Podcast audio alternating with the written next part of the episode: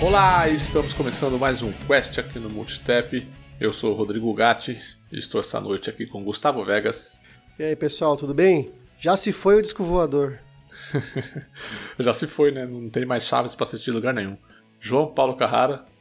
Ou bom dia, ou boa tarde. É verdade, né? Mas eu falei que estamos aqui nessa noite, né? Sim. Então, só gravando, não desejei boa noite para ninguém. E Renan Martins. E aí, pessoal? Vocês viram que eu deixei e Renan Martins não foi o final, né? Porque nós temos claramente a nossa tradicional multinha nesse podcast de notícias. Olá pessoal, como vocês estão? Vi o evento da Sony hoje, gostei do Tem Tem Tem mais que comprar o Sega CD, que evento horrível, kkkkk. Ela falou tem, tem, tem, tem. tem, tem. É, Tem, tem, tem, eu tem. separei ainda. Ah, tem, tem, tem, tem. Tem, tem, é, é o tem, tem, vírgula. Tem mais que se ferrar. E o Renan foi ligeiro hoje, hein, cara? Pensei que ia ser que nem Pepe, já tirei a vela. Não, né? eu foi... pus um ponto ainda pra ver se dava uma pausa, mas. O tem, mas ficou bom, ficou bom. Tem, tem, tem. Ficou bom, ficou engraçado. O engraçado da multinha é que ela fala errado. Isso, é- essa é a graça do negócio. Ai, ai. Bom, antes de irmos para nossa missão, temos que lembrar você que o Quest é somente um dos conteúdos que o Multitap produz. Nós também fazemos nossas lives diárias no nosso canal da Twitch, do Facebook Gaming, sempre ali por volta das 9, 10 horas da noite. É só você procurar por o Multitap nessas duas, nessas duas plataformas, tá? Em ambas você consegue contribuir com a gente lá com seus subs, com seus bits, com suas estrelinhas lá no Facebook Game. Lá na Twitch, se você for é, Amazon Prime, você consegue dar sub para algum canal que você curta de graça, sem gastar um centavo do seu bolso. Vai lá e dá o seu sub pro Multitap, tá? Temos o nosso site, né, multitap.com.br. Você, além de você ouvir esse podcast lá bonitinho, você consegue ver nossos reviews, nossas análises que nós fazemos lá. Review e análise é a mesma coisa, né? Eu só usei expressões diferentes. É, você consegue ver nossas análises lá, tá? É só acessar multitap.com.br. E, obviamente, falando do Quest, você não se esqueça de avaliar ele no seu, no seu agregador preferido, seja no Apple, no Spotify. É, dá cinco estrelinhas lá, comenta. E isso faz a gente chegar a cada vez mais gente, tá bom? E por último, siga a gente no Twitter, Facebook e Instagram, é barra ou Multitap também nessas três redes sociais. E acesse nosso grupo do Telegram, onde a gente conversa aí todo dia sobre joguinhos e outras coisinhas. O link está aí na descrição do post ou na descrição do canal. No, canal não, do deste episódio, tá bom? No episódio de hoje, a nossa quest é conversar sobre as principais notícias da, dessa última semana. Bora pra missão.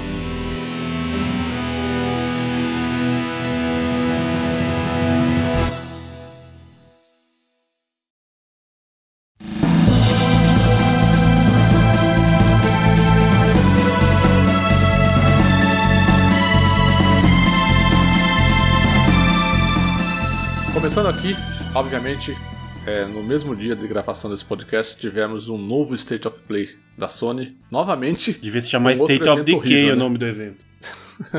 novamente e novamente outro evento horrível, né? A gente não tá muito bem de evento. A- Acho que a indústria tá aprendendo a fazer esses eventos esporádicos em vez de fazer uma E3 só, entendeu? É, foi um evento bem meia boca, né, gente? Foi o que eu comentei com o pessoal aqui na conversa preliminar, né? Eu acho que fal tá faltando a- aquele impacto que a gente tinha na, na época da, da- da E3, né? Que chegava a E3, eu eu até usei como exemplo a a E3 da, de 2013, que foi ah, o, ponto, o ponto entre de troca de gerações, né? O último troca de gerações que a gente teve. E, e teve impacto, né? Apresentaram, jogaram tudo que tinham para jogar e apresentaram coisas boas, né? E esse novo modelo, que é de soltar é, em doses homeopáticas, né? Um pouco de coisinha aqui, um pouco de coisinha ali, até o momento não tem se mostrado é, interessante pra gente, né? Pra, que a gente que tá acostumado a, a ter tantas coisas boas na E3, né? E assim, eu não achei o evento. O que eu achei ruim do evento de hoje não foi o conteúdo, porque até a própria Sony falou que seria algo voltado para indies e alguns joguinhos que já foram falados antes do PlayStation 5. Eu achei É, ruim Sony- é a- o formato. A Sony guardou as expectativas da galera, né? Pegou e falou assim, ó, não espera. Até, até soltaram um tweet falando assim, ó, não terá nenhuma grande notícia de PlayStation 5, então abaixem a bola, né? O que eu achei horrível é o formato do- do- dos trailers. por exemplo, do, do Godfall, é, foi tipo um tutorial explicando como vai ser o jogo, os modos de jogo, tipo de golpe, classes do jogo. Pra, cara, isso não é uma coisa que eu quero ver num evento desse. Do- o próprio Crash Bandicoot também mostrou, expli- explicou muita coisa do jogo. Eu não, eu não quero ver explicação, né? Eu, pelo menos, eu não gosto desse tipo de conteúdo. Eu acho que é um tipo de conteúdo extra, né? Então eu não gostei do formato, né? Os jogos eu já esperava que seria assim, que a Sony já avisou, né? Mas o que, o que impacta a gente é isso, a falta de um conteúdo impactante que nem a gente, a gente tinha na E3. Ué, mas eu achei que a E3 era irrelevante, que vocês fizeram um programa aqui um tempo atrás falando que tinha que acabar a E3, que o negócio era partir para outro formato, agora tá todo mundo aqui falando que a E3 é que tinha impacto. Ah, não falou nada, fez até texto né, no site nosso aí falando isso. Não, eu não tô defendendo a E3 aqui. Eu concordo, eu acho que a E3 é um evento- era um evento bem legal tal, mas eu, eu, ainda, eu ainda assumo que a indústria ela vai aprender a fazer eventos esporádicos, assim, cada um fazer o seu evento específico. O caminho trilha para que as empresas façam isso, né? Internet hoje é fácil, hoje é fácil de você consumir conteúdo, essas coisas. É, o que eu acho que está faltando é ma- amadurecimento nesse tipo de, de, de evento. Né? As empresas precisam aprender elas vão aprender com o tempo a fazer esses eventos mais atrativos, né? Obviamente que nesse começo a gente ia ter esse monte de evento ruim que a gente tá vendo aí. Acho que precisa amadurecer também quem assiste né, o evento, porque entrar com uma expectativa e, e depois só vai se frustrar, né? Você ficar esperando que tudo seja uma E3, que tudo tenha impacto de uma E3. Esse evento de hoje eu fui é, sem expectativa nenhuma e mesmo assim foi, foi ruim, entendeu? É um negócio que não dá pra explicar. Tipo, eu fui já sabendo que não seria nada demais e mesmo assim eu falei, pô, mas, né? Tinha que ser esse nada demais? Podia ser um pouco melhor, né? É, então, eu não gostei nem do formato, é, e, e como o Gustavo falou aí, e não gostei também do conteúdo. Não gostei dos jogos, mesmo os indies que mostraram, tipo, não apresentaram nenhuma novidade. Talvez o Pathless é um que a galerinha gostou, mas eu achei nada a ver, assim.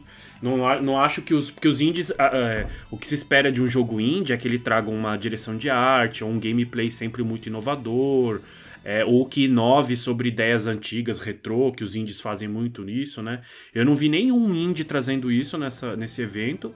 E os jogos grandes, estou fazendo aquele sinalzinho de aspas para quem tá ouvindo a gente. Os jogos grandes que mostraram também, pelo amor de Deus. Se eu vou começar a fazer campanha aqui no podcast pra galera comprar o Sega Saturno, Nintendo 64, Sega CD, porque comprar PlayStation 5 e o Series X pra rodar para jogar esses lixos aí pode parar, cara. Não dá, a in- a indústria, a indústria tá de brincadeira, sério mesmo. E se a gente reclamava da comunicação lá da Microsoft sem indicar é, o que era exclusivo ou, ou o que era temporariamente, o da Sony não tem nada, né? Simplesmente não, não, não dá pra. A gente, assume que seja tudo multiplataforma, né? O que foi mostrado lá, com raras exceções. É, eles mostravam jogos que eram pra PlayStation 4, às vezes jogos que eram pra PlayStation 5 e jogos pra PlayStation VR num, num, num retângulo, tipo aqueles do, do Mortal Kombat antigo, sabe? Quando você tinha que apertar a tela do Start, uma coisa estranha assim. É, o modo de evento é igual os Nintendo Direct da vida, né? Que vai passando aquele negocinho lá e É. eles mostram. É, eu achei muito ruim, muito ruim. É, entre, em- ainda comunicar se era Play 4 ou Play 5, eu ainda acho que foi, foi bem, sabe? Foi, fez, cumpriu o papel. Agora não, não há qualquer menção, né, de quando, de quando se eram exclusivos ou não esses indies, então a gente está assumindo que sejam multiplataformas, né? É, eu também. Eu entendi no começo que disseram. é, no começo até a, a narradora lá em off ela fala que é, vão apresentar jogos de empresas third party, né? É, ou seja, eu entendi que todos aqueles jogos que, vão, que, que, que vão, que foram mostrados também vão ter em Xbox, possivelmente Nintendo, no Switch. que, é, ex- exceto o Godfall e o, e o Bugsnax. Acho que o resto todo é, é multiplataforma. Isso, é, é verdade. É. Esses dois já foram apresentados como exclusivos PlayStation. Isso. Tá, então vamos passar rapidinho por cada jogo assim, que foi apresentado. O evento começou com Crash Bandicoot 4, It's About Time, né, que mostrou que o jogo não vai ter microtransações, mostrou a mecânica das máscaras, né, que dão poderes específicos para os personagens jogáveis, né.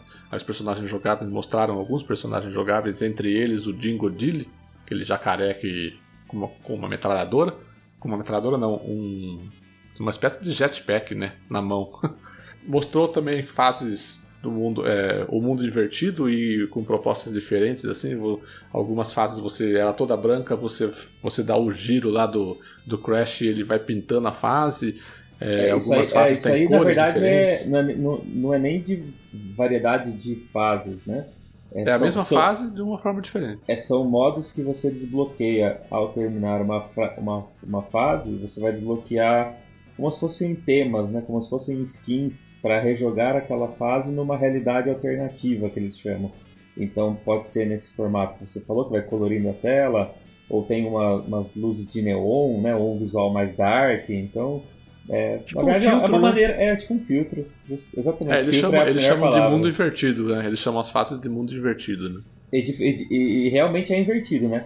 Se você compara com a fase original, ele, ele espelha, né? Então tudo que estava na esquerda vai para a direita e aí você tem esses filtros. Mas nada mais é do que uma maneira de tentar prolongar o, o jogo original, né? Exatamente. Mas é bom, eu, eu gostei, cara, assim, da, Eu da, também da achei variedade de gameplay. É, ele, ele tem as fases com a perspectiva do Crash original, que é aqueles corredores, né? é, de- do ponto A ao ponto B, do início ao fim. É, mostrou alguns segmentos de plataforma e uma, assim, uma jogabilidade que parece ser bem variada, diversos tipos de desafios, assim. Mostrou uma perspectiva tipo Sonic, é, correndo lá por alguns uns trilhos, assim, muito, muito rápido. Mostrou uns trechos que lembrava Rayman, assim, então, sim, por ser, achei é uma boa compilação de diversos jogos de plataforma com a skin do, do Crash, assim.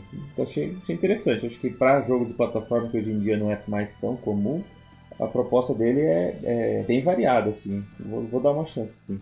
Sim, mostrou bastante variação também dos personagens jogáveis, né? É, as mecânicas são bastante variadas de, e, e diferentes uma da outra. Então acredito que vai dar um bastante fator replay aí no jogo, né? De você testar as fases com diferentes personagens. E ele é Play 4 e, e One, né? Ele não é necessariamente. É que o Renan, o Renan tá reclamando do gráfico aí, mas não é necessariamente uma nova geração, né? Ele é da geração atual ainda, né? Ah, sim, é a geração atual, mas mesmo pra geração atual, achei graficamente eu esperava mais. Não, mas é o estilo do, do Crash, né? Não Eu tem achei- como. Eu achei bonito, eu achei bonito. Não dá para ir muito além disso, né? Sem ir para um modo mais realista, mas daí foge da proposta, né? Mas o Crash de, de, de carrinho eu achei mais bonito que ele. Eu esqueci o nome. Microkart É, o. Crash de kart, isso. Eu achei mais bonito. O Cra- esse, é, esse de kart é bem legal, Crash de inclusive, kart. esse Crash. É o Crash Team Racing E- Nitro Fury. Isso, isso mesmo. É, o Nitro. O karting é o do, é o do PS2. Nitro Racing. Bom, logo em seguida apareceu um trailer de Hitman 3 informando que vai dar pra jogar o jogo todo no modo VR, para PlayStation VR. E além do, além do Hitman 3, os outros dois jogos anteriores também serão adaptados para VR. Então, quem é o dono do PlayStation VR vai poder jogar os três Hitmans. É, quem acompanha a, a série Hitman, que eu gosto bastante, sei que o Gustavo também gosta, é, essa trilogia do, do Hitman, o que eles têm feito, é, eles têm feito que a, a versão atual sempre acaba englobando a versão anterior. Então o Hitman 1 foi lançado em diversos capítulos, depois o Hitman 2 foi lançado também em diversos capítulos, porém é, ele tem todo o conteúdo do 1 incluído no 2, mas você tem que comprar a parte. Ele- então, em termos de para comprar, são dois jogos separados. Mas para jogar, eles consolidam num único executável. Então, você jogando o Hitman 2, você acessa o conteúdo do 1 e o 2. Provavelmente isso vai acontecer com, com o 3 também. Dentro do 3, você acessa o 1 e o 2. E talvez esse modo VR. Então é por isso que eles, é possível estender essa experiência VR para os jogos originais também. E o mais legal é que eles trazem características do jogo atual para as fases do jogo anterior. Né? Então isso eu acho muito é, legal. se, se tem fazem. alguma jogabilidade nova, né, alguma função nova, eles atualizam a fase para que aquela, é, aquela feature esteja disponível na fase também, né? Eu- acho que esse é o jogo que eu mais gostei da- do evento, porque o pessoal que tem o VR é meio carente de jogo bom e o Hitman é um baita jogo legal pra receber essa, esse modo VR. Então eu achei bem Eu bacana. Esse, a- esse é o ponto positivo a pra dor mim. cabeça, hein? Ah, Mas sim, é. imaginei a dor de cabeça que Tem a motion sickness, porque- é. Mas será que dá pra desligar e, e ligar o modo VR assim durante o jogo? Será? Hum, é, não sei se, é- se dá para alternar assim, em tempo real, né? Acho que não. Acho Acho que ou você joga no modo VR ou você joga no modo tradicional. Mas, é, cara, aquelas tomadas, a maneira que o personagem anda, eu já fiquei imaginando a, a dor de cabeça que vai dar. Porque seria legal se você pudesse escolher as fases que você quer jogar no VR. Porque realmente, jogar o jogo inteiro, do início ao fim no VR, acho que é meio inviável. Mas, de qualquer forma, acho que é uma boa adição à biblioteca do, do acessório. É, o, o, complicado do, do VR, e aí eu posso falar aqui de experiências é, que eu tento, às vezes eu ligo aquele de vez em quando e tento jogar. Eu não sei se também é a falta de, de, de insistência, né? Talvez você crie uma resistência jogando mais. Cara, é, é a, a, locomoção com o personagem em primeira pessoa ainda é o que me causa mais é, essa, esse motion sickness, essa dor de cabeça. Em pouco tempo eu já, já sinto aquele, aquela, aquele enjoo, sabe? É, e é a movimentação do personagem, cara. Eu não sei, eles não conseguem fazer algo fluido, assim, sabe? Não, não, não passa a sensação boa. Vamos ver como é que seria essa experiência do Hitman aí. Mas é legal sim, não é nada. Não é, é, o bom é que não é nada cobrado a mais, que não é algo que a pessoa vai ter que investir mais. Se ela já tem o jogo, ela já tem o modo VR. Acho que isso é positivo. Isso aí. Depois apresentaram o Braid Anniversary, né? Eu achava que era o Braid 2 quando começou aquele negócio, cara. Mas é Braid Anniversary, a versão do primeiro jogo lá lançado em 2008 para Xbox 360 e PlayStation 3. Agora com melhores gráficos e com comentários do desenvolvedor, tá? Quem não jogou ainda, por favor, jogue Braid. Arranje um jeito aí que é muito bom, cara. Pelo que eu entendi, acho que, eh, ele diz é que agora são 9 pixels para cada pixel do jogo original, né? Alguma coisa assim. É isso, isso mesmo, é. Para cada pixel tem 9 pixels dentro dele.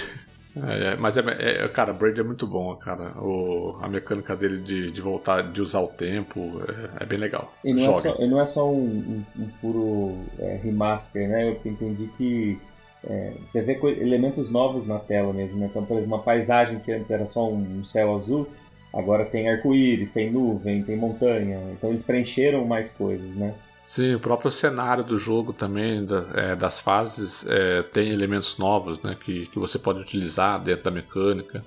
Colocaram algumas coisinhas também. Vale a pena mencionar que se hoje a gente tem aí os jogos indies é, desfrutando de bastante espaço nos eventos grandes, o Braid é um desses jogos que abriram a porteira para os indies ainda na geração do Xbox 360 e do PlayStation 3.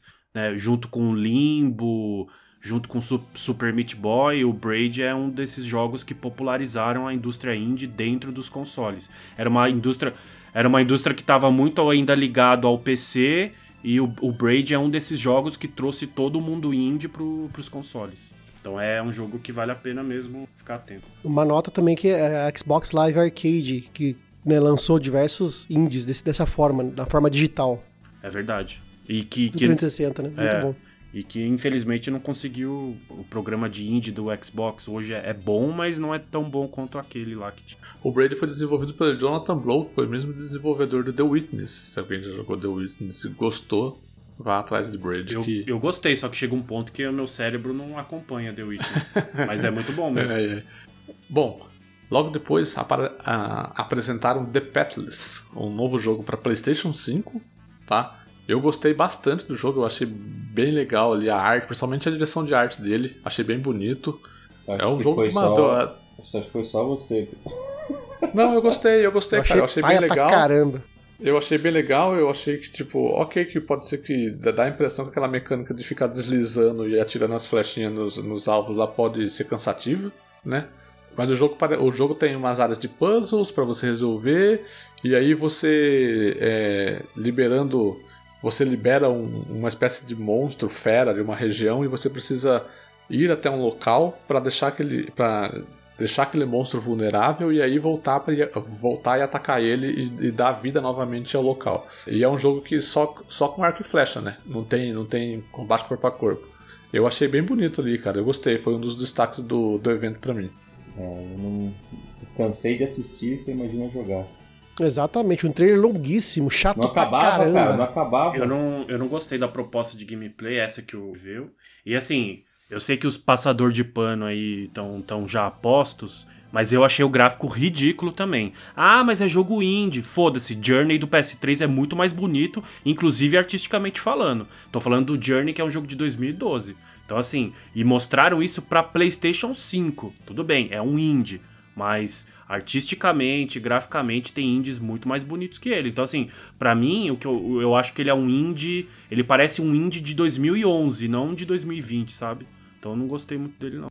É, rodaria tranquilamente no PS4 e no Xbox Wii One. U, se pá. Sim.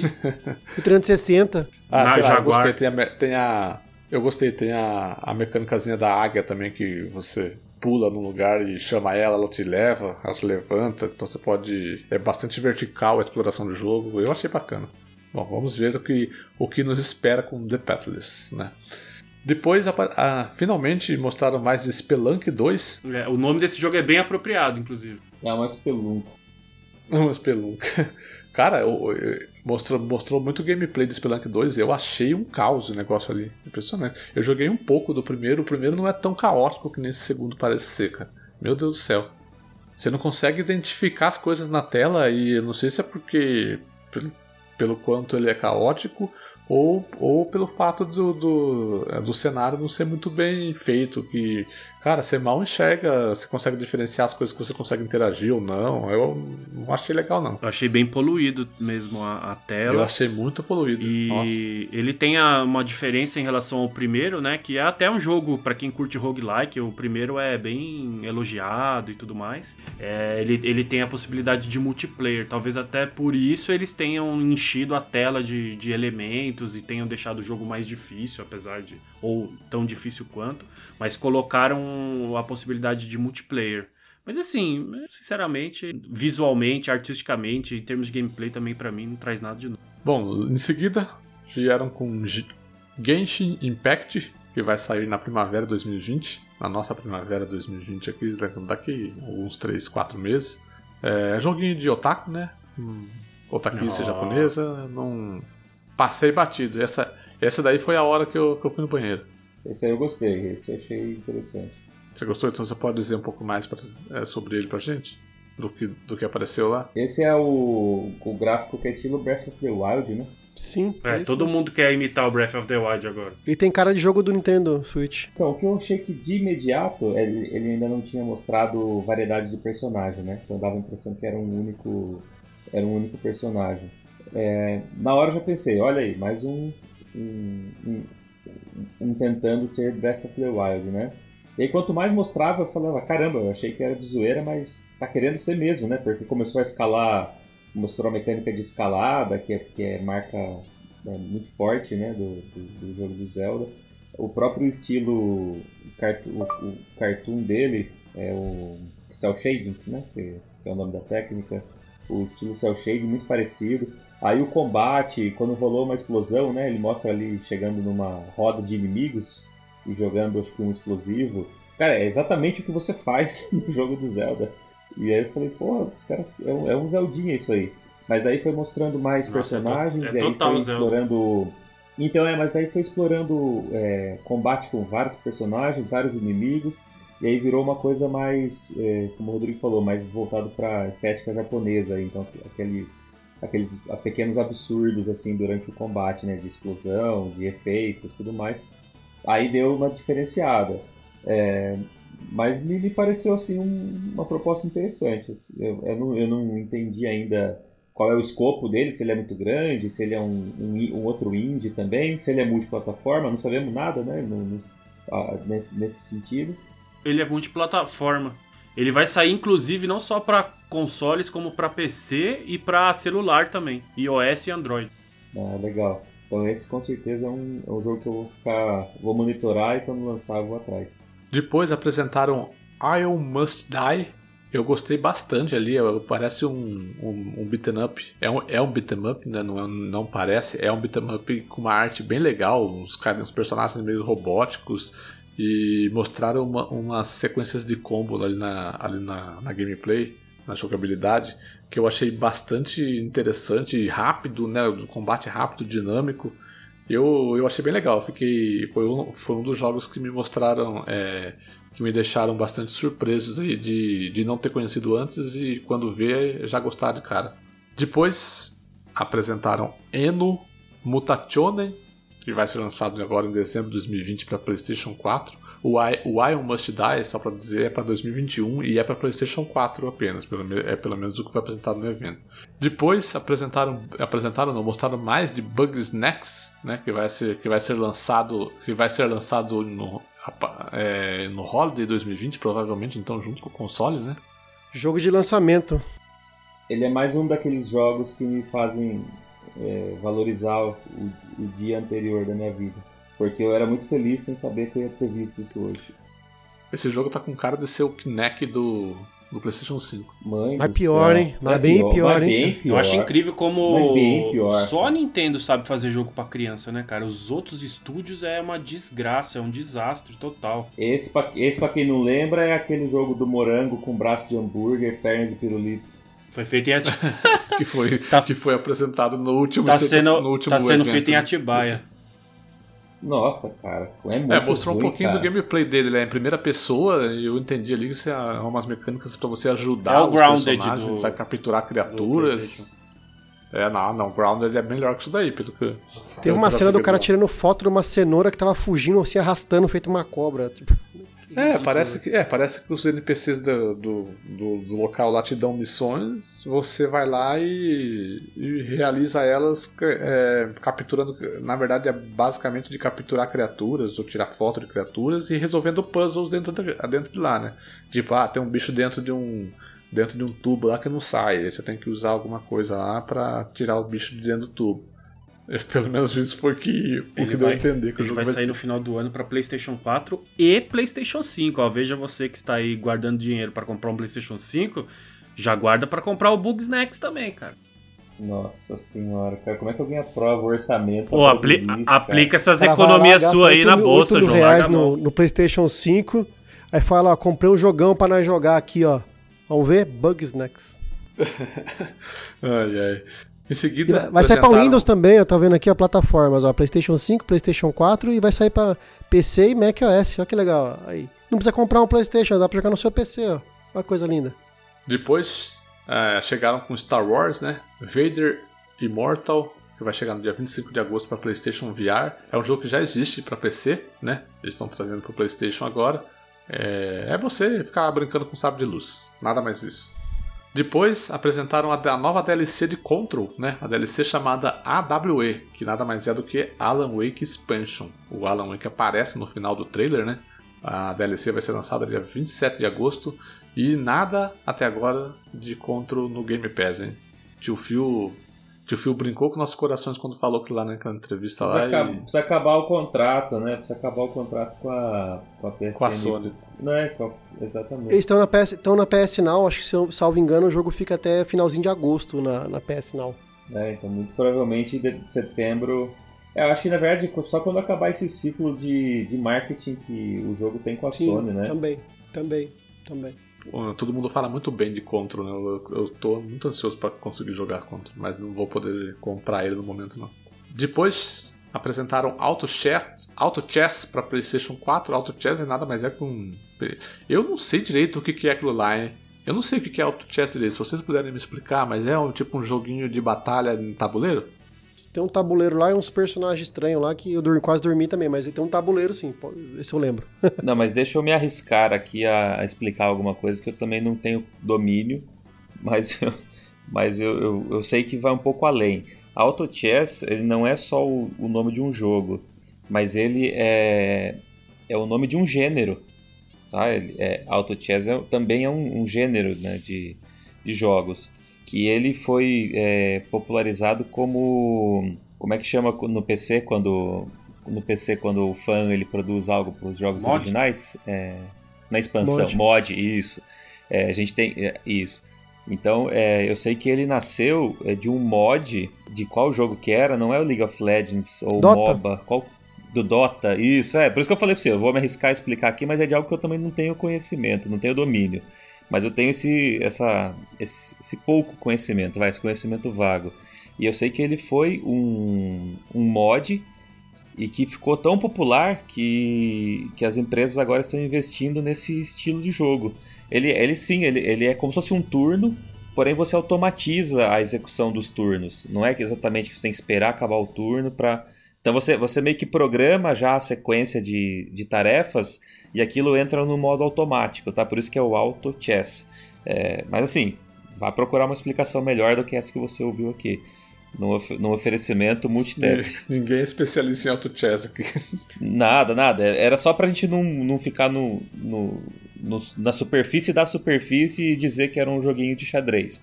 É algo a mais. A gente sabe que é algo a mais, mas a gente não é capaz de É, explicar. eu dei uma googlada rápida aqui e falou: é, o que é Auto che- che- Chess? É, entenda o modo de jogo que surgiu dos MOBAs. Daí foi isso que o, que o Carrara falou. League, surgiu de, de League of Legends e Dota 2.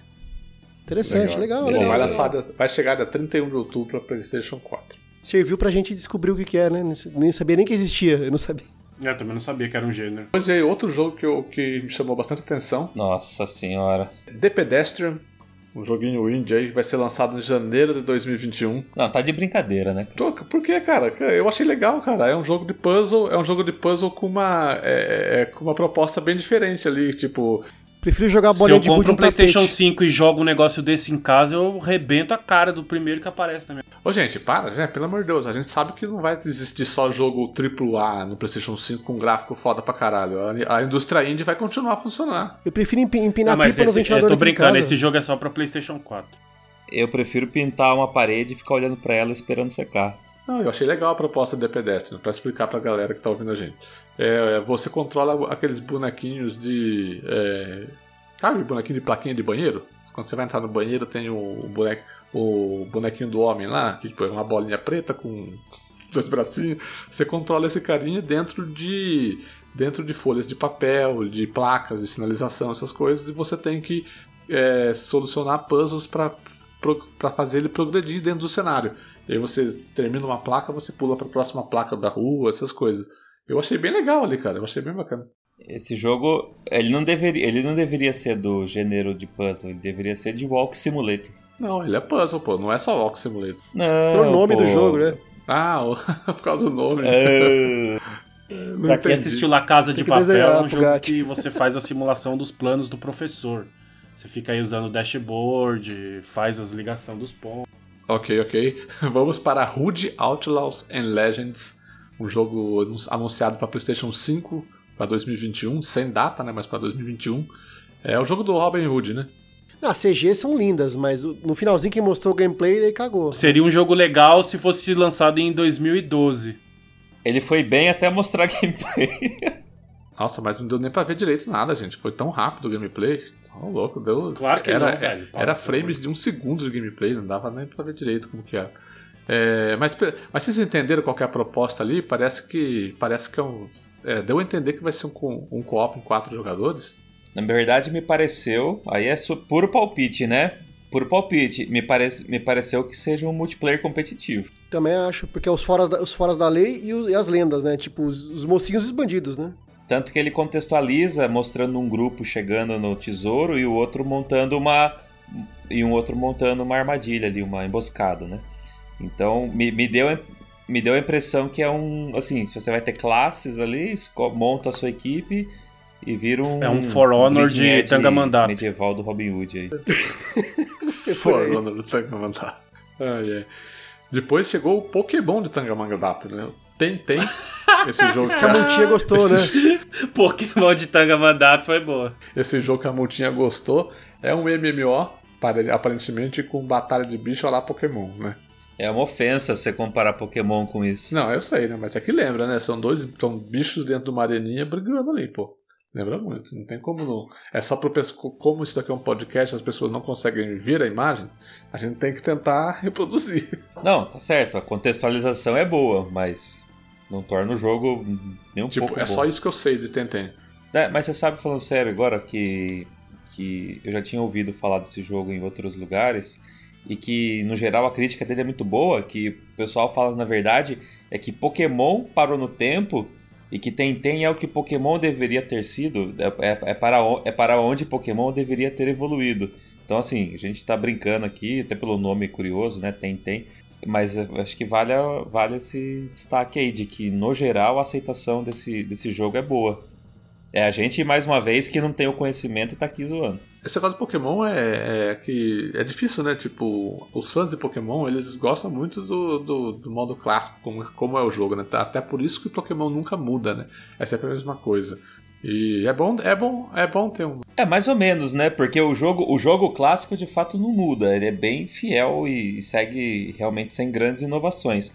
É que, é que, a, é que a grande vantagem para quem gosta de Pokémon é que é igual o jogo do Mario, né? Tem Pokémon de tudo. É igual tem Mario de tudo, né? Então o Pokémon ele não se limita só ao formato do jogo original dele, né? Que na verdade é, é, você vai ter ali expansões de jogo de carta, jogo de celular, é, tem N variedades de, de, tipos de jogo de expansão, de expansões de Pokémon, né? Então não é só o jogo original. E esse Tentem, eu tava pesquisando, ele vai sair para PC também e para Switch, só que o Switch não tem data agendada aqui. Para PC saiu, na verdade, né? Para PC saiu no começo do, de 2020 agora, isso é. Isso, é por isso, por isso eu comentei que a aceitação dele é boa. Exatamente, eu me, eu me equivoquei aqui, mas o Switch vai ganhar, cara, olha que legal. Uma versão legal, cara, para comparar para quem tem o Pokémon na própria plataforma, né? Aí poder comparar. Ousadura, hein? Ousadura. E o evento terminou com Godfall. Não sei porque a Sony tá insistindo nesse jogo, cara. Destiny jogo de espada. Sem graça, sem sal. Quase 10 minutos de um trailer chato pra Porra. Looters Slash. Olha, eu descobri hoje que existe esse gênero. Como é que eles falaram lá? É um Looter. É um Destiny slash. de espada. Looter Slash. E ele reforçou várias vezes essa mecânica. Ele chama de. Ele até cita a palavra robusta, né? Que ele teria uma mecânica robusta de loot. Eu achei que você ia gostar, Rodrigo, porque.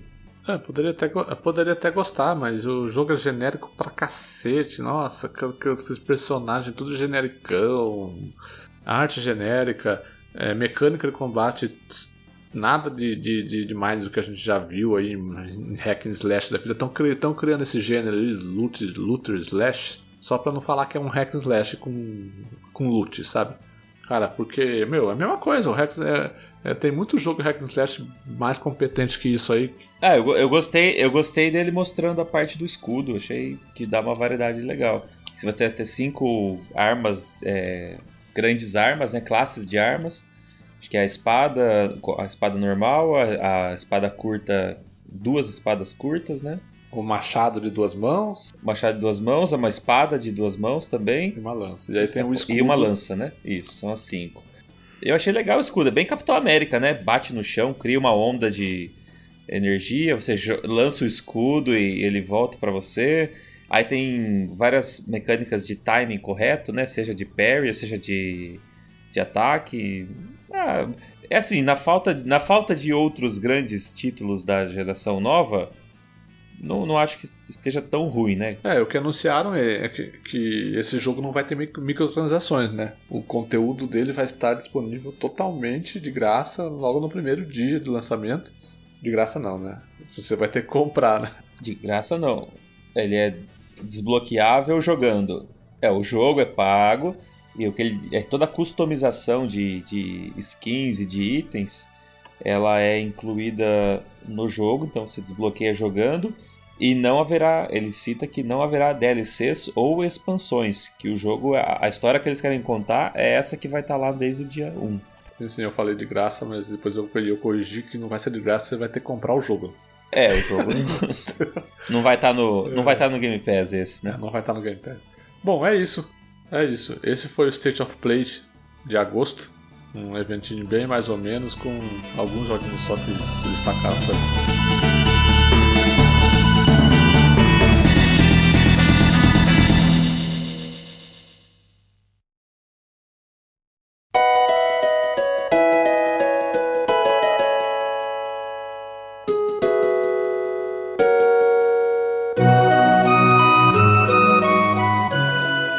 Puxa a próxima notícia pra gente, por favor. Vamos lá. Divisão de jogos Xbox. Não, desculpa. Divisão de jogos é, Xbox. É, o Xbox, Xbox é, é, a divisão, é a divisão, é. o gato pegou desprevenido aqui. Divisão de jogos da Microsoft quebra recorde em termos de receita. Essa semana, um dos maiores insiders da indústria revelou ótimos números sobre os serviços da Microsoft. Segundo Daniel Ahmed, foi o melhor ano já registrado para a divisão de jogos da empresa em termos de receita a receita total de jogos foi de 11,58 bilhões de dólares, né? um aumento de 2%. Além disso, as assinaturas e serviços tiveram um aumento de 11%, mostrando que o plano da Microsoft tem dado certo nessa área. Entre, é, entretanto, né, a, a, houve uma queda de 31% nas vendas de hardware, algo bem é, óbvio previsto que estamos no fim da geração, onde as pessoas esperam né, um novo console ao invés de adquirir o anterior, ainda mais que a Microsoft promete, promete não, né, ela já, já ela já declarou que o Xbox é, Series X será compatível com todos os jogos é, ou com quase todos os jogos do Xbox One. Esses números são baseados no relatório fiscal da empresa, que vai de junho de 2019 até 30 de junho de 2020. É, é o que a gente imaginava, né? Tipo, um aumento de 11% aí com, com relação aos serviços, assinaturas de serviços, né? Que é o que a Microsoft está batendo e está e tá empurrando para a galera.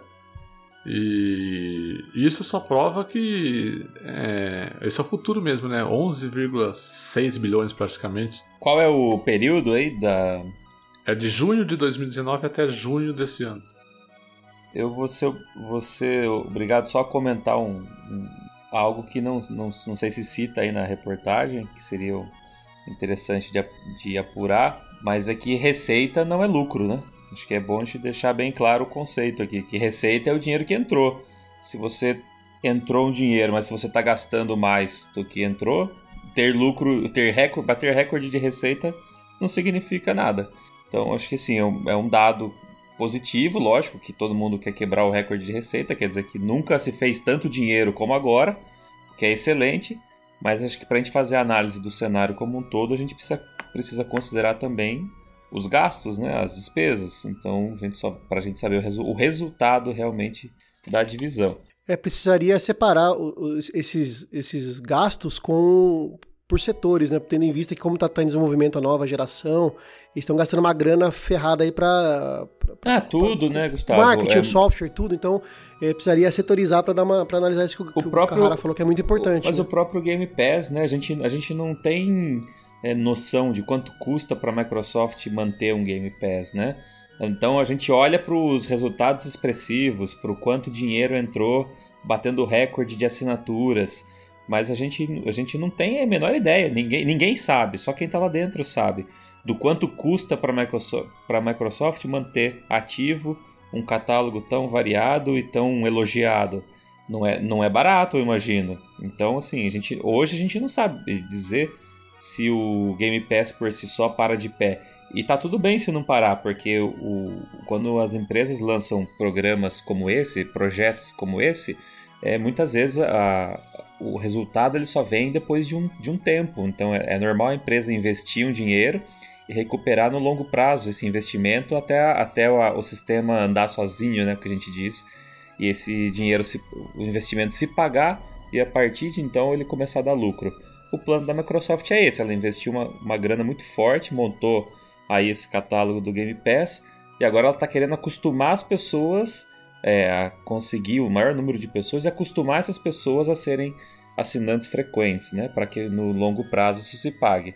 Mas aí tem a questão de hardware, tem a questão da nova geração. É muito mais complexo do que só olhar para essa notícia de que bateu o recorde de receita e achar que está tudo uma maravilha na divisão Xbox.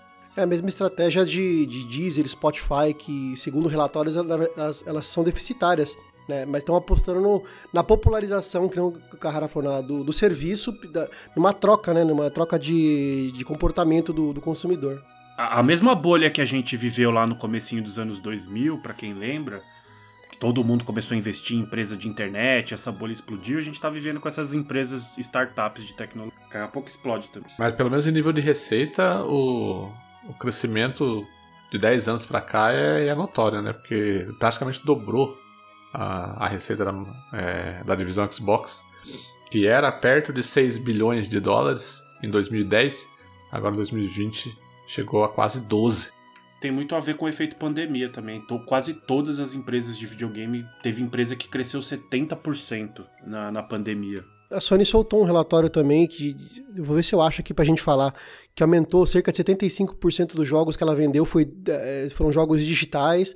O PlayStation 4 vendeu mais não sei quantos milhões, acho que 2 ou 3 milhões já está na base dos 112 milhões, tudo isso no período desse período de pandemia, nesse primeiro semestre, vai. Pandemia para a indústria de games foi, a, foi uma maravilha, cara. Todas as, todas as empresas, as grandes e médias, pelo menos, quando elas comparam o resultado com o mesmo período do ano passado, primeiro semestre, nossa, todas na casa dos dois dígitos. É, e nós vemos a história aqui quando a gente olha o gráfico dessa, das receitas da divisão Xbox é, durante esses anos nós vemos a história aqui, né? Tipo, em 2008, 2009, 2010 eles chegaram perto de 6 bilhões. Em 2011 é, foi para 8 bilhões e isso se manteve no ano seguinte. Aí em 2013, quando houve o lançamento do Xbox One, aquele desastroso lançamento do Xbox One, quase foi para 6 bilhões novamente. Perdeu 2 bilhões de receita em um ano. Depois, obviamente, começou a subir novamente, né? Até, até esses, esses últimos três anos aí com a, é, com a vinda do Game Pass desde 2018, né, os últimos dois anos na verdade, é, a Microsoft teve os, os maiores números em receita na divisão Xbox desde 2018, 2019, 2020, aí, vem crescendo. A gente tem a aquisição do, dos estúdios, né, que também é, uma, é um, investimento alto, né, não é barato você comprar um estúdio e a Microsoft tem comprado esse monte aí de, de estúdios que a gente sabe. Eu não sei se nesse termo, nesse número de, de receitas é, está incluído, por exemplo, o Minecraft, que a gente sabe que é um, um ponto fora da curva de, de fazer dinheiro, né, nessa máquina de fazer dinheiro. Então a gente não sabe se Minecraft está incluído e se estiver, o quantos por cento representa desse, dessa entrada. Então, aí é um multiplataforma, né, não é necessariamente o Xbox. Então, assim, é, é, muito vago, né? É claro que, como eu disse, é excelente a notícia de que bateu é, recorde de receita. Todo mundo quer isso, é ótimo. Porém, é, é, é informação insuficiente para a gente fazer uma análise mais, mais densa. Esse tipo de notícia, é, ele, é, ele é moldado, que o que o João está falando é o seguinte, o, o João está tentando relativizar, ele está fazendo uma, ele tá propondo uma análise sobre a notícia, porque a, a, empresa que solta esse tipo de notícia, ela, ela não é que ela mente, é de fato, é, é um, é um recorde, mas tem tanta coisa envolvida e é esse tipo de marketing é feito para tentar subir as ações da empresa. Porque quando isso, quando isso é divulgado na imprensa, às vezes reflete na bolsa de valores. E isso é e aumentando a, a, as, as, ações da empresa, aumenta os lucros dos investidores e tudo mais. Então esse tipo de, esse tipo de, no, esse tipo de notícia é estrategicamente lançada para aparecer dessa forma mesmo. Só para complementar a informação, a, a, Sony divulgou o resultado financeiro do segundo trimestre de 2020. Aí já era um período de março a junho, né, que compreende justamente o, o período da pandemia. Revelou que antes do lançamento do PlayStation 5, a demanda para os jogos do PS4 vem aumentando. Foram comercializadas 91, 91 milhões de unidades de games, aumento de 83% em relação ao mesmo período do ano passado. O crescimento foi ainda maior nas vendas de jogos digitais. Entre abril, eh, entre abril e junho, a Sony faturou 1,4 bilhão em vendas digitais de jogos para PS4, alta, uh, ante uh, 601 milhões a um ano, alta de 128%. Enquanto as cópias físicas renderam 351 milhões de dólares no período, crescimento de 52% no período.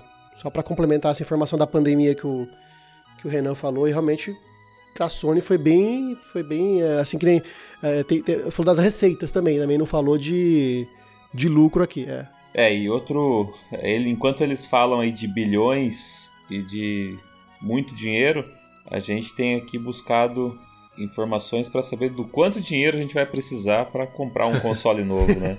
Quantos milhares? Tá, tá, tá, quase isso já, né? Esses vazamentos que, que ocorrem aí de de lojas virtuais, muitas vezes ela, elas indicam de fato é, o preço que as coisas vão custar no futuro e às vezes pode ser uma montagem, pode ser um print é, de teste, né? A gente sabe que toda aplicação aí ela tem ambientes de teste qualquer um pode moldar e montar essas, essas montagens. Porém, o fato é que o site do Carrefour, eu não sei de qual país que foi, se vocês puderem me ajudar aí, mas uma loja da, do Carrefour da Europa, porque os preços estavam em euros, pode ter vazado aí os, o preço dos novos consoles, do Play 5 e do Series X. E o preço é 500 dólares. E aí tem uma, algumas, varia, algumas variações aí para a versão, né? O PlayStation tem a versão com disco é, e a versão é, sem disco, enquanto o Series X é, aparece como também a, a, a 499, né? E o PlayStation na versão com disco também tá 499. Isso mesmo, o site é um Carrefour da França mesmo. Na verdade, o Carrefour é francês. Eles não, ele não fala, ele não fala que qual, é, de qual país foi. Ele só fala que mais o hipermercado francês Carrefour pode ter estragado a surpresa, entendeu? Não, mas vai lá, mas se você for no print, é tá em francês o, as palavras. Ah, é verdade. É, no print, no print tá em francês. é. Tem razão. É, o PlayStation 5, ele, de, de acordo com esse print aí, o PlayStation 5 vai custar 499 euros, né? 500 euros. Na, versão na versão standard. com, com leitor. Isso. E sem leitor 399. Enquanto o, o Series X ele vai custar 399. É a versão com leitor. 100, 100 euros a menos. Isso. E vale lembrar que normalmente nos Estados Unidos o valor ele é empatado, né? Então, por mais que haja uma variação cambial aí entre dólar e euro, geralmente esse padrão ele é respeitado. Então, o que custa 500 euros na Europa, nos Estados Unidos custa 500 dólares também, pra gente 10 mil reais.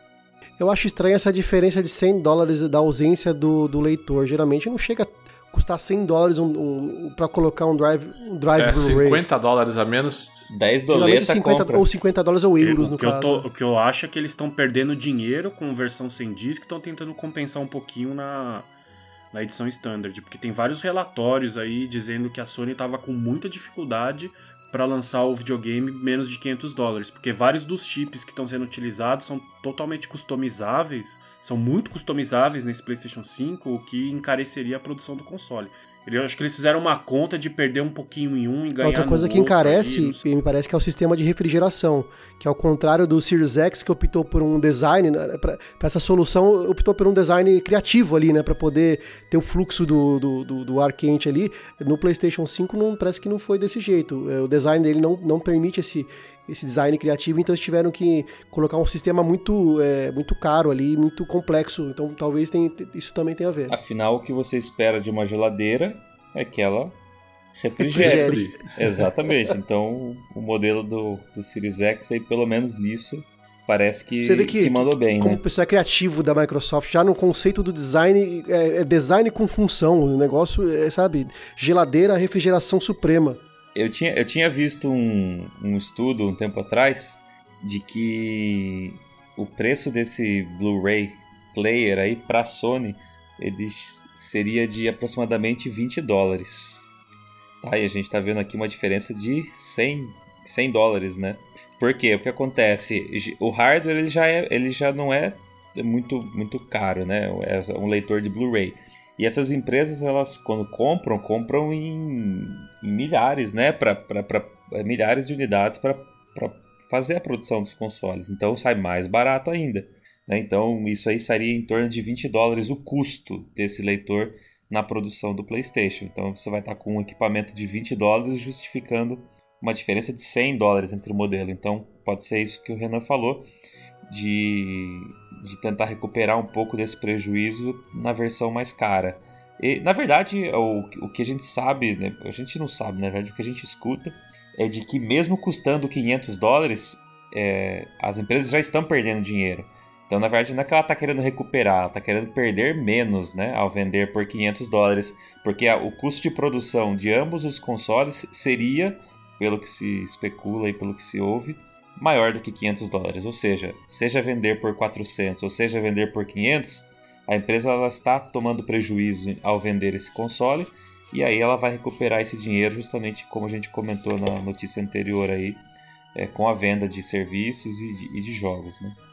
E se o Series X sair realmente a 399, como é, o Carrefour está pregando aqui, a, a Microsoft não anunciou oficialmente ainda o tal do Lockhart, né, que seria o Series S. Ele sairia a 299, vocês chutam? Seria um preço competitivo pra cacete, né? Se existir, acho que é isso. É, se existir, é, é é muito se, né? Porque primeiro, se ele existir, e parece que sim, é, ele vai ser mais barato. Porém, vale lembrar que a Microsoft, a gente até comentou aqui, descontinuou oficialmente o, o Xbox One X e o Xbox One S. E o Xbox One. Isso, S o, digi- digital, isso é. o digital. Ficou, normal só, continua. ficou só com o, o Slim é, clássico. Mas o, o, o, destaque aqui é que o Xbox One X, hoje, em preço de tabela nos Estados Unidos, ele é 299. Ele foi lançado a 500, a 499, e hoje, oficialmente, na tabela, ele é 299. Então, ou seja, se vier o, como o Rodrigo sugeriu aí, o, o Lockhart, que você, ele pode ocupar esse espaço que na tabela hoje é do, do One X, né? E talvez, e aí você pega o, One, o, o Xbox, o Slim, o branquinho aí atual de hoje em dia, talvez você vai trazer ele a mercados emergentes aí a 149, a 199. A única coisa é que, tipo, pensando no consumidor da Europa e dos Estados Unidos, não a gente aqui no Brasil que tá, tá lascado. Pô, o cara vai comprar o Lockhart, por mais 100 dólares ele leva o console muito mais poderoso. Não faz muito. Sei lá, porque assim, hoje o Xbox One X ele é 299 mas é, ele é o topo é, de é linha. Um cultural isso, Renan. Eu, não, eu, também não entendo, né, cara? Porque é, pensa assim, traz para nossa economia, né? É, se, custa, se, um PlayStation 4, um PlayStation né, ou e um Xbox aí normal custasse 400 reais nas lojas americanas, pensa nessa realidade, custasse 500 reais. E a gente tá acostumado a pagar 3 mil, né? 3, sei lá, 4 mil até. Só que pro, pro americano, esse 100 é eu não sei se os caras dão mais valor pro dinheiro, eu não sei se. Eu não sei, cara. Eu não sei. Eu só sei que lá para eles 100 dólares importa muito, cara. E, e, eu, tive, eu tive a oportunidade de ver isso presencialmente já lá, cara. E, e, e cara deixa de comprar produto mesmo por causa de 100 dólares. Ele vai comprar o mais barato. Isso, reclama de preço de jogo que é 60 dólares. Imagina se você pudesse comprar todos os lançamentos aí, AAA a 60 reais. Além disso que o Carrara comentou, existe também a questão do, dos diferentes públicos, né? Porque dentro do, do, de quem gosta de videogame, existem públicos diferentes.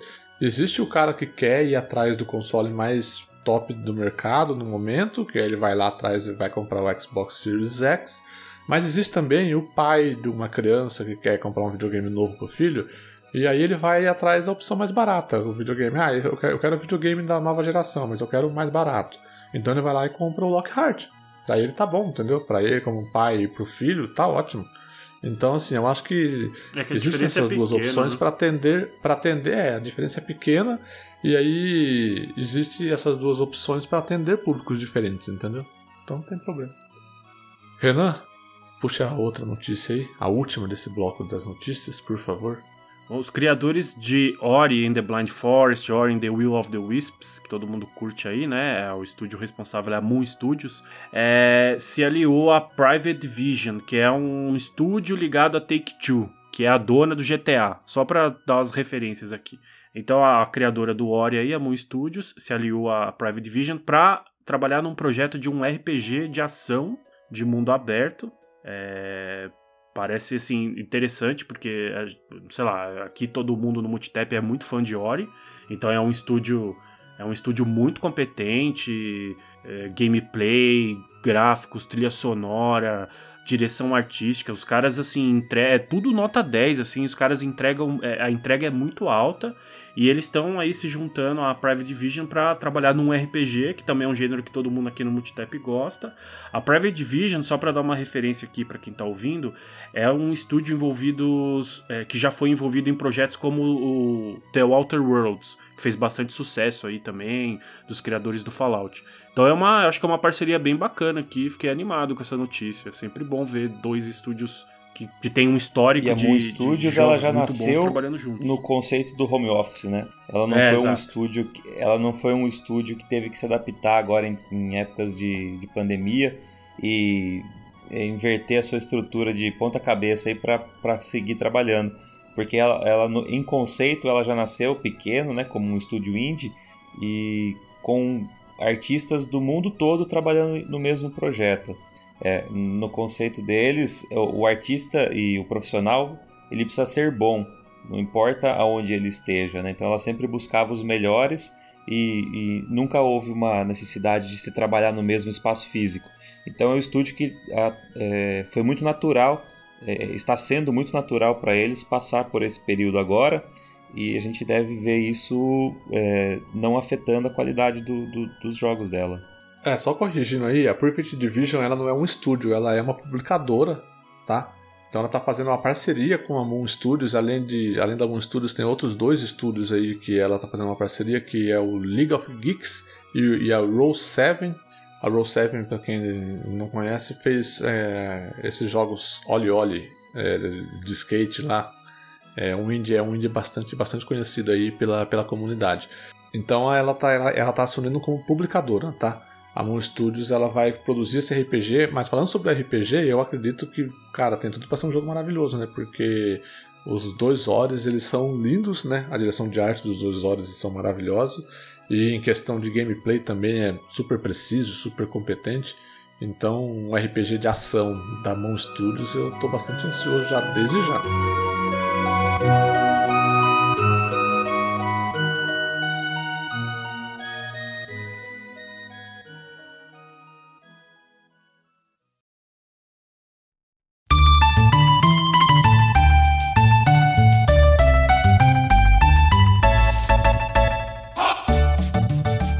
Antes de irmos para os jogos da PS Plus, do Games with Gold, os jogos do Game Pass e os de graça essa semana, vamos para o bloco de rapidinhas.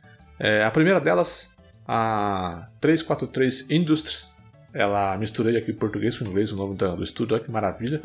Ela anunciou que Halo Infinite vai realmente. O multiplayer de Halo Infinite vai realmente ser free to play e vai rodar a 120 FPS. Mas só piora, hein, cara? Eu mas só, só, vou, eu só mas vou deixar só piora, deixa, hein? Só vou dar deixa. Mas só pá, piora, hein, amor de parceiro? Deus, eu me recuso. Além disso, há muita conversa de que esse Halo Infinite seria uma espécie de Destiny de Halo, né? Ele vai ser um jogo é, as a service, seria o último Halo produzido e ele seria alimentado com conteúdo ah, até a Microsoft falar chega, Até acabar o dinheiro. até acabar o dinheiro. Rapaz, mas só piora esse Halo Infinite, né, cara? Não vem uma notícia boa, impressionante. E é que lógico que você, tá, você vai falar assim, ah, pô, você é elitista, hein? Você tá querendo dizer que o jogo, o jogo é de graça, é pra todo mundo, então é uma notícia boa. Ok, essa é uma, é uma ótica, né? Mas, é... Puta, não sei, cara. Jogo free to play, que, ou seja, você vai pagar pra jogar a campanha, a história. E qualquer um pode se conectar e jogar esse jogo, o modo, o modo multiplayer de graça, né? Então ela ela abre para qualquer pessoa jogar de graça e vai rodar 120, P, 120 FPS, que é quase ninguém vai ter uma televisão para rodar isso também, né? Então, um monitor. E a outra rapidinha, também de Xbox. é, agora nós temos no Brasil o Xbox Wire em português.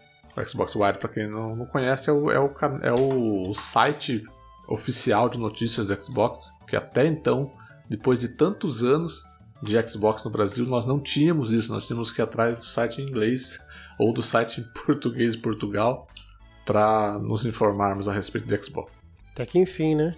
Eu até comentei com o pessoal aqui, eh, o PlayStation Brasil, a PlayStation Brasil já tinha blog em português já faz mil anos já. já desde que eu tenho o PlayStation 4, que é 2007 no mínimo, eles já tinham que trazer as informações de forma oficial. E agora que a Microsoft Brasil vai trazer, ó, parabéns, no tempo certo, hein? então também. Marketing Na falta de jogo bom, tem que comemorar Não, o isso- lançamento do e- e site. o pior né? não é isso, né? O pior é que eu, é, quando eu recebi essa notícia, eu falei, ah, vamos dar uma olhada aqui, né? Vamos conferir como é que ficou. E, e basicamente uma das primeiras aí notícias que, que fazem parte aí dessa tradução, aqui, que estão em destaques ali quando você acessa na gravação desse programa, é justamente a notícia que é, apresenta e celebra o fato do xCloud estar chegando em 22 países e o Brasil não é o deles. Então você vai, você fica todo feliz que agora o, o site de notícias está no seu idioma. Aí você acessa a notícia que está em destaque e é dizendo que vai ter algo novo que não está no seu país. Porra, eu não quero o site em português, cara. Eu quero o serviço aqui funcionando no Brasil, cara. Tanto faz se o site é em português, é em inglês, pode ser em chinês, cara, mas trabalhem para trazer. chinês não, daí eu não consigo ler. Não, eu não quero ler, cara. Eu quero o serviço aqui disponível, cara. É, trabalhem para trazer serviço para cá e coisa boa, não um site de notícia, cara. Pelo amor de Deus. Ó, em defesa, em defesa da Microsoft, nenhum país da América Latina foi contemplado com esse, nesse primeiro momento com o xCloud. Então a gente é terceiro, nós do terceiro mundo, que se lasque, todos nós estamos Eu, juntos. eu achei estranho o México não ser contemplado. É, porque é o, é o único país em que o Xbox é líder hoje, hoje é o México. Se nós brasileiros estamos putos, imagine o mexicano. tem, tem alguém hoje no México lá gravando podcast irritadíssimo. A fase não tá boa, hein? Porque é o Chaves, é o, o Xbox. É isso que eu ia falar. Tem mais coisa aí que, que brasileiros e mexicanos estão é, Solidários, é. solidários É, juntos aí na. Podcaster mexicano tá lá. Estou putíssimo! Eles eles estão assim, ó. Estou aqui flor. Eles estão assim, ó. Não, não sei. Termina, sei. termina aí. Estou. Estou. estou vai lá. Vocês Qual, qual é a música, o povo Renan? aí, vocês estão fudidos. Ó, é colombiano Estou isso aí, é aqui nem querendo mexicano. ter, rogando entre fotos e cadernos, entre coisas que coisas que não Nossa, puedo o cara compreender. manja. Eu só sei a... Eu sabia a da Ragatanga, isso aí eu não manjo. Faz aí a ragatanga. A sererê, ha, de re, de repente o de re, de sei, biu, Nossa, no, ba, que- de bug, de bug, de pi. Depois dessa, galera, boa noite, valeu. Eu sei tudo por causa de um narrador da ESPN chamado Rômulo Mendonça, que quando, tá, quando acontece alguma co- quando acontece algum, algum, algo, ele é narrador de esportes americanos na ESPN. Quando acontece um home, um home run no, no beisebol, um touchdown na- é, no futebol americano, ele canta isso com todas essas letras. A sererê, ha, de re, de repetiu de re, de sei, biu, noba, mahati, endebug, debug, de pi. Ele grita isso no meio da transmissão. Ai, ai. E tem aquela música da semana aí também, que é aquela bomba. Qual a música da semana? Cortou. É, não, melhor cortar mesmo. Ó, eu, já, eu já tinha um bom motivo pra não assistir futebol, é, esporte americano, exceto NBA, que, porque eu não, não, não gosto, né? E o segundo motivo é esse Você não cara. gosta de NBA? então não Agora, sabendo que ele faz isso, é mais um motivo pra não. Não, eu excetuando-se NBA, que é, que é demais, o resto dos esportes americanos Não, você morava do lado do campinho de beisebol em Atibaia lá, pô. Acabou o campinho? Fechou, fechou. Fechou? Puta que pariu. Aí acabou tudo mesmo. Chaves, campinho de beisebol. Era, negócio, era beisebol, mas quem dava aula lá sobre beisebol era um japonês. É, Era, dos japa. Acabou tudo. Acabou Chaves, acabou o campinho de futebol, acabou o Xbox. No último Quest Notícias nós não tínhamos ainda os jogos da PlayStation Plus e da Games with Gold, mas agora nós temos. Então, Incrível. os jogos da PlayStation Plus de agosto, Era melhor não tá ter de julho, vindo, né? mas é de agosto, né? Os jogos da PlayStation Plus de agosto são Call of Duty Modern Warfare 2 e Fall Guys, que tá uma febre de Fall Guys na, na internet. Todo mundo jogando Fall Guys. Eu quero que chegue logo pro Xbox, que é o único console que eu tenho, pra eu jogar Fall Guys, pelo amor de Deus. Deve ser muito legal. Deixa eu só aproveitar é, uma, uma- uma rapidinha pra fazer um. Uma, contar uma novidade que eu descobri na PSN que não tinha na PSN, mas que tinha no Xbox. Os jogos que são dados pela Plus, né? Como no caso agora esses dois que o Gatti comentou, é, antigamente, até se- semanas, semana passada praticamente, não tinha a opção de você, se você resgatou o jogo é, pela Plus, não aparecia a opção para você comprar o jogo para você. Porque assim, o jogo, os jogos da Plus, assim como da, da Gold, do, na versão de Xbox One, eles são. Você pode jogá-los enquanto você for assinante. Deixou de ser assinante, você tem que comprar o jogo, né? Ou assinar novamente. Então, no Xbox você tinha essa opção de mesmo possuindo o jogo pela Gold, você ia na loja do Xbox e podia comprar uma cópia para você, comprar para ser seu, era essa opção. O PlayStation 4 não tinha essa opção. A partir dessa semana que estamos gravando o cast, ah, já tem essa opção. Então você pode adquirir o jogo, tendo em vista que ah, não, não tenho mais interesse em ser assinante, mas eu quero permanecer com o jogo e tá numa promoção. Tá disponível, até que enfim, né, Sony? Até É, que enfim. E aproveitando também, então, já que você falou de loja, acho que vale a pena comentar que a loja da Microsoft também foi atualizada. E os jogos do 360, que antes você comprava lá naquele site que era ponto .marketplace, lembra? Ele não, é, não, não tá mais assim. Então o catálogo do 360 e do Xbox clássico ele foi integrado à loja do, do Xbox eh, One, visando o lançamento do Series X. Então a Microsoft passa a trabalhar agora com com uma única loja. Então acabou aquele negócio de comprar jogo em, é, no site Marketplace, quando era do 360, e, e passa a ser agora toda com, com a mesma identidade visual, inclusive, né? Porque mesmo no próprio console, quando você queria comprar um jogo de 360, a tela do aceitar, do comprar, ele direcionava para um, pra um outro, pra uma outra janela, né? Para tipo de um pop-up.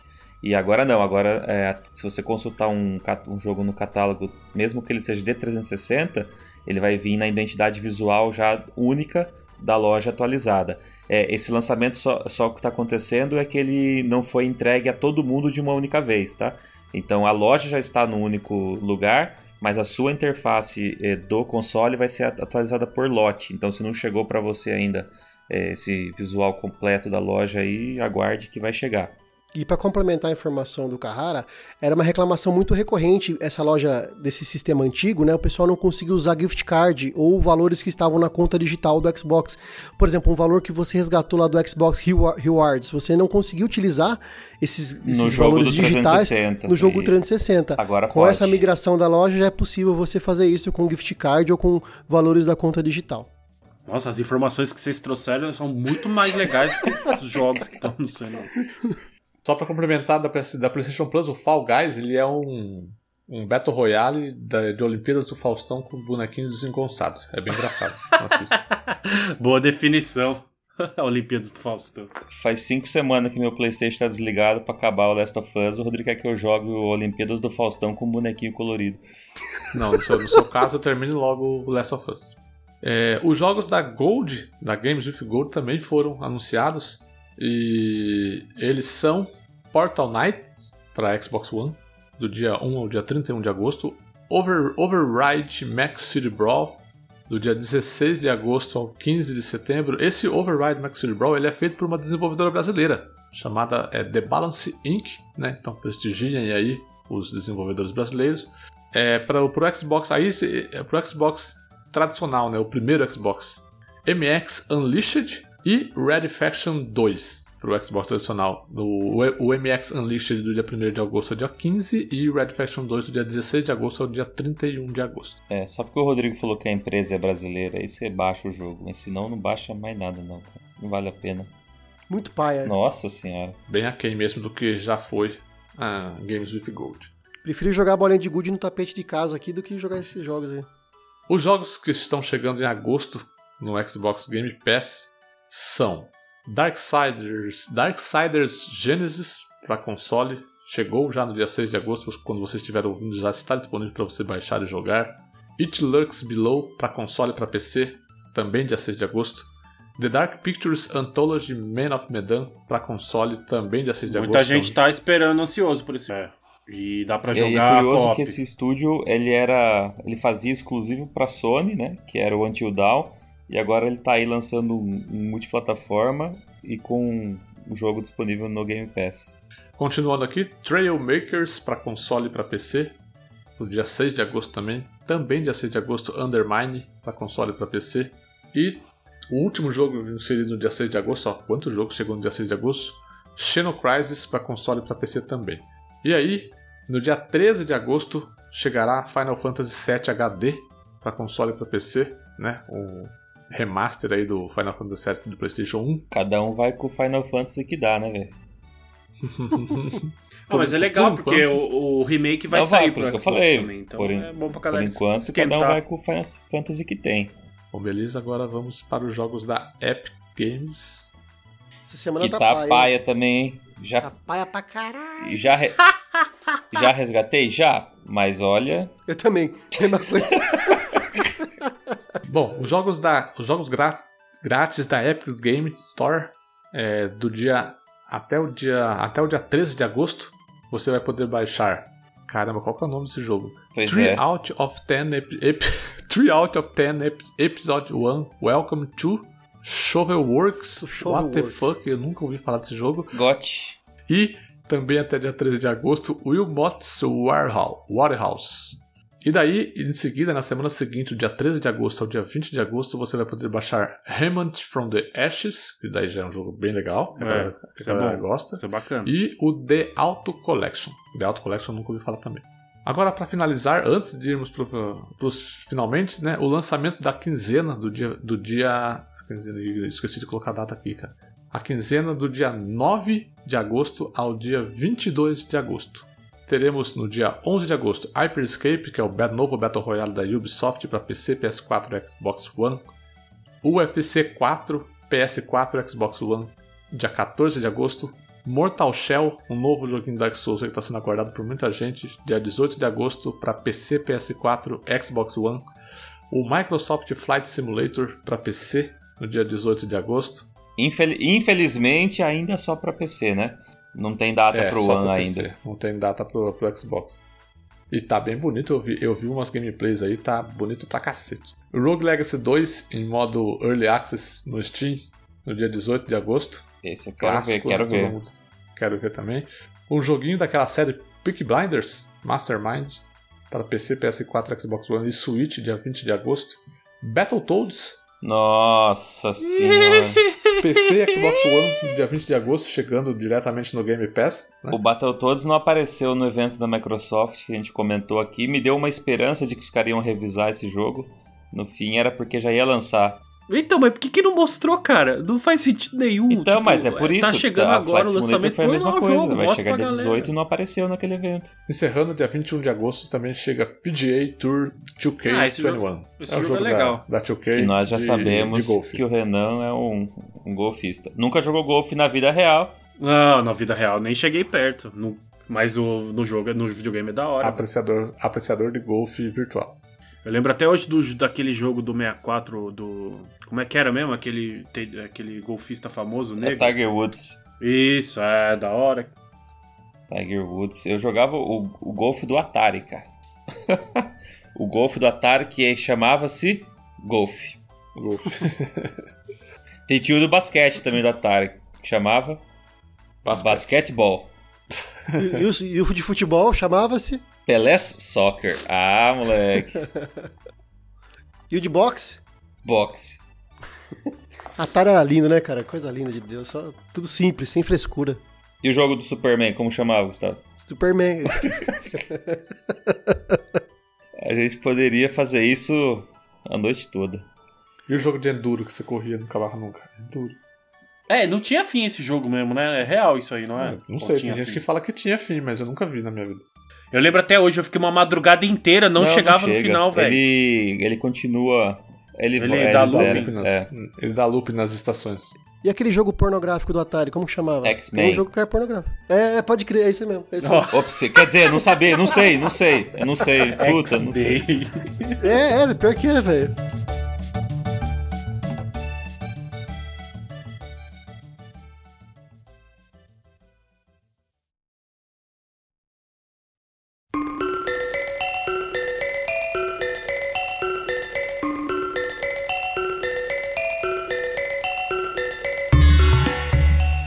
Nossa quest da semana está acabando, né, com muitas notícias, no- novos eventos ruins pra gente malhar aqui. Guga, quero agradecer a sua presença. Valeu, meus amigos. Aquele abraço. Carrara, muito obrigado também. Valeu, obrigado a todos e desculpa aí a todos. Renan também, muito obrigado. Valeu, galera. Até o próximo evento maravilhoso aí de games. E vai, Mutinha, deixa a sua, a sua deixa também. Próxima, pessoal. Continuem acompanhando com a gente as notícias sobre a nova geração paia que está chegando. Ah, obrigado a todos por mais essa missão completa. Um abraço e até semana que vem. Valeu! Falou!